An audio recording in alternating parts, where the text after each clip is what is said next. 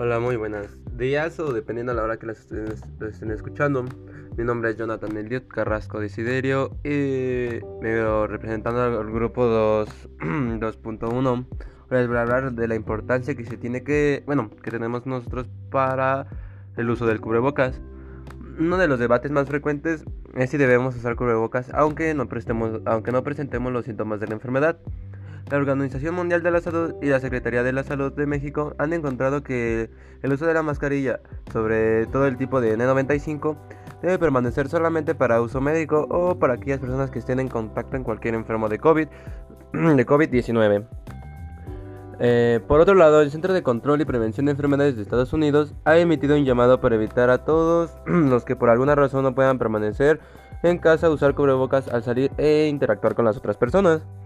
Según los datos de la institución, las mascarillas están diseñadas para proteger a otras personas en caso de que esté infectado y dado que se haya comprobado que muchos portadores del virus son asintomáticos, asintomáticos. Eso podría estar contraído sin saberlo. Por ello debemos aprender a utilizar este artículo de manera correcta y se les vamos a dejar algunas recomendaciones.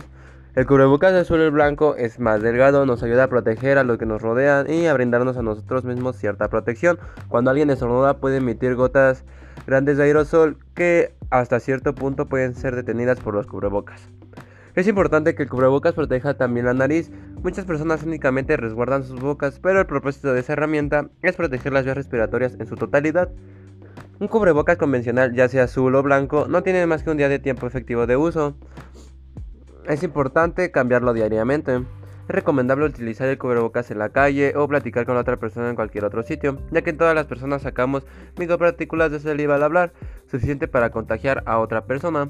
Se debe utilizar al salir y desecharlo en una bolsa de plástico cerrada al regresar a casa. Es importante lavarnos las manos frecuentemente. De nada sirve usar un cubrebocas si se compra un refresco en la calle y, y se lo bebe sin hacer las manos y el envase. En caso de que la persona se encuentre en un lugar en donde no puede lavarse las manos de inmediato, debe evitar tocarse la cara, en especial ojos, nariz y boca. Aunque utilizarlo lo más ajustado posible y eh, evitar estar poniendo y quitando constantemente el cubrebocas. Estas son algunas medidas que nos podrían ayudar demasiado para poder respetar y ser considerados sobre el uso correcto del cubrebocas y el beneficio que nos puede brindar. Bueno, pues eso sería todo. Muchas gracias por su atención. Nos vemos hasta la próxima. Mi nombre es Jonathan Elliot Carrasco Desiderio y hasta la próxima.